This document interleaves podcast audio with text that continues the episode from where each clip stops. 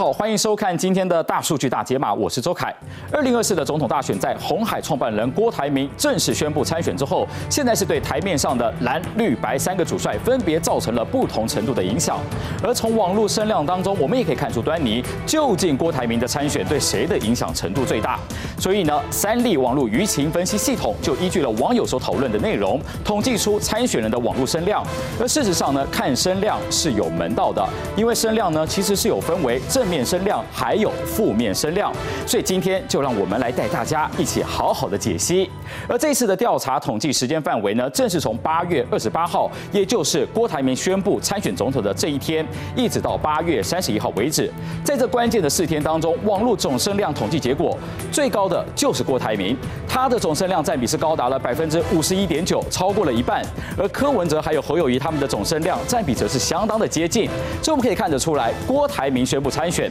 确实在网络上头讨论程度是相当的高。可是我们进一步来看哦，郭台铭的网络声量虽然高，可是呢，确实呈现一个后继无力的状态。因为我们从这张曲线图，我们就可以看得出来，郭台铭在宣布参选当天，他的总声量是来到了一个高点，但是隔了一天，立刻雪崩下滑，到现在呢，几乎是跟蓝绿白差不多等级了。如果我们再跟上个月的网络声量做比较的话，郭台铭则是因为宣布参选，他的声量很明显跟七月相比是成长了许多。可是呢，柯文哲还有侯友谊，他们则是明显的下滑了。而三立网络舆情分析系统现在也将郭台铭参选这个关键字加入分析，因为我们要来看看会如何影响赖、柯、侯他们三个人的声量。那对谁的声量影响是最大的呢？从这个占比当中，我们就可以发现到，郭台铭参选，他对侯友谊的影响很大，是达到了百分之三十八点六。再来则是柯文哲的百分之三十二点四。至于赖清德，虽然占比比较少一点，可是也不能说毫无影响。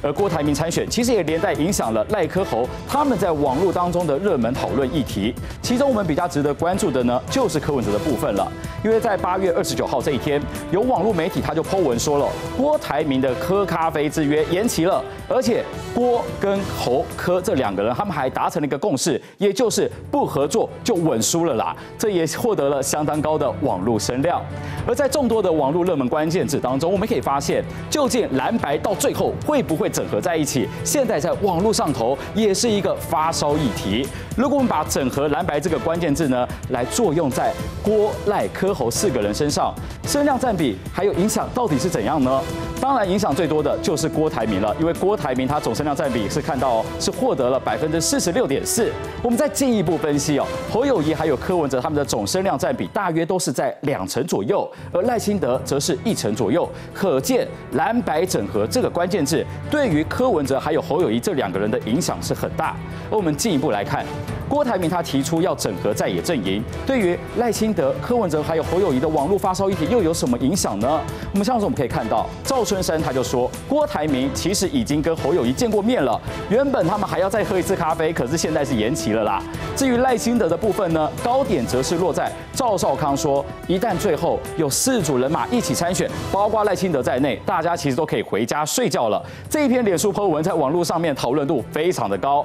而这份研究资料呢，是由三立网络舆情分析系统所提供，观察了上千个网站频道，包含了主要的新闻媒体，还有社群平台，还有讨论区所做出来的综合分析。而在这里头的名次，其实只有反映出网络讨论的声量大小，这其中是包含了正面声量，还有负面声量，所以跟我们一般所看到的民调是完全不一样的。虽然啊，网络声量高，并不代表支持度也会跟着高，但至少可以肯定的一件事情是，在现在这个网络时代，如果没有声量，那其他可能都是免谈。以上就是今天的大数据大解码，我是周凯，下次再会。